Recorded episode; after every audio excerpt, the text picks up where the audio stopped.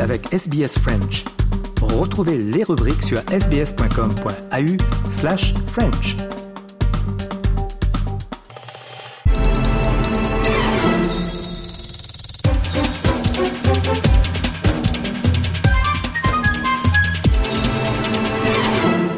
Rétrospective du 24 décembre et nous remontons aujourd'hui en 1979. Il y a 43 ans, les troupes de l'armée de l'Union soviétique envahissaient l'Afghanistan, une invasion qui marquait le début de la première guerre d'Afghanistan de l'histoire contemporaine, un conflit qui allait durer 10 ans jusqu'au retrait des troupes de l'URSS et qui, surtout, allait plonger le pays dans le chaos. Retour sur l'invasion soviétique de l'Afghanistan avec Léo Roussel et des archives de l'Institut national de l'audiovisuel, l'INA, de Radio France et de France Télévisions.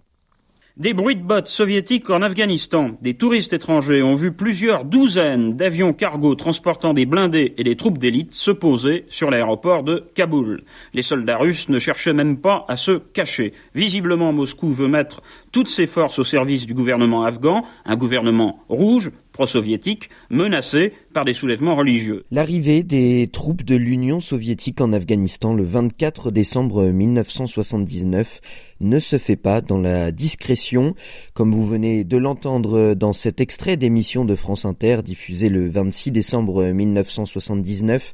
C'est un véritable pont aérien qui permet d'acheminer à Kaboul, la capitale de l'Afghanistan, tout un arsenal militaire, du matériel lourd comme des chars, des tonnes d'armement, des hommes. Le 27 décembre, on estime qu'il y a déjà 5000 soldats de l'armée rouge à Kaboul. Mais pourquoi cette invasion? Eh bien, parce qu'en 1979, on est en pleine guerre froide. Les États-Unis et l'URSS se livrent une guerre pour étendre leur zone d'influence à travers le monde et notamment en Asie. L'Afghanistan est un partenaire de longue date de l'URSS tandis que le pays voisin, le Pakistan, est un partenaire des États-Unis. Mais en Afghanistan, les choses sont complexes et le 27 avril 1978, un coup d'État voit la mise en place d'un gouvernement de socialistes pro-soviétiques après quelques années qui avaient vu le pays prendre quelque peu ses distances avec l'URSS.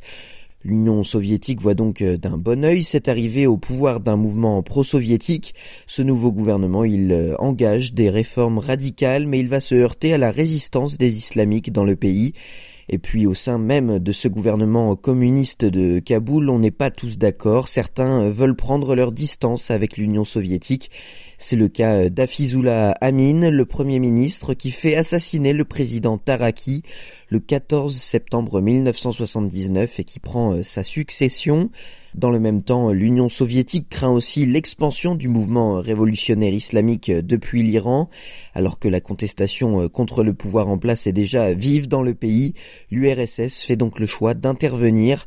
L'armée rouge débarque dans la nuit du 24 au 25 décembre 1979 et le 27 décembre, le président Amin est à son tour assassiné par un commando soviétique et l'URSS nomme son rival du parti communiste Babrak Karmal à la tête du pays Dès lors, l'Union soviétique assoit son pouvoir sur le pays en prenant le contrôle des villes principales et 100 euh, 000 soldats sont déployés au total au début de l'année 1980.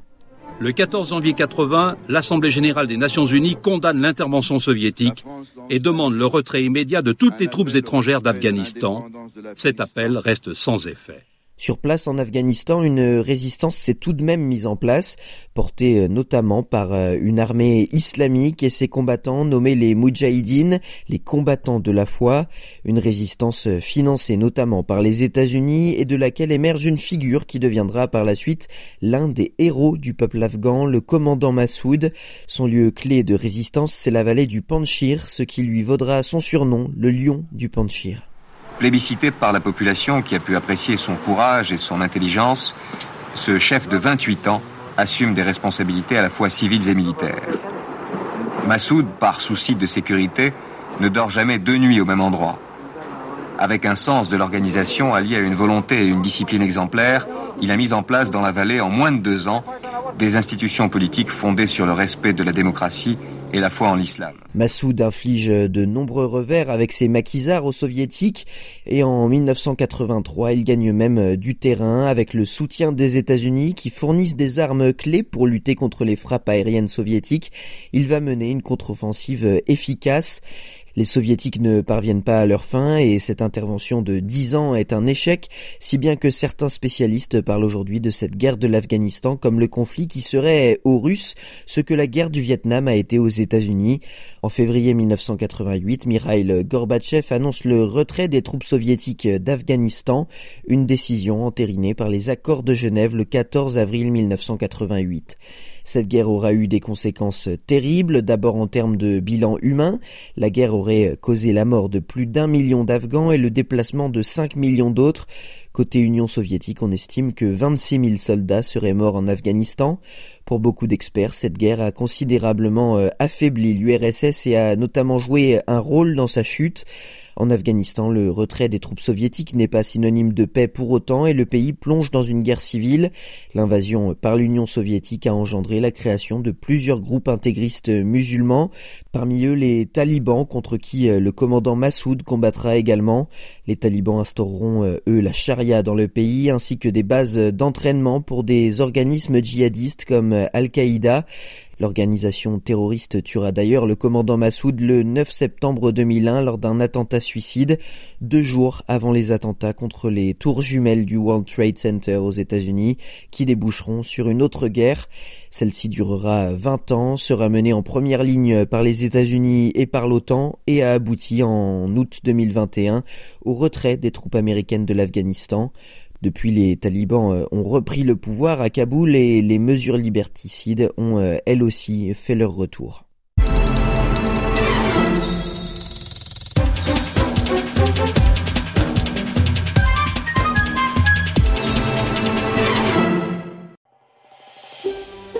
Vous voulez entendre d'autres rubriques comme celle-ci? Écoutez-les sur Apple Podcasts, Google Podcasts, Spotify ou n'importe où où vous obtenez vos podcasts.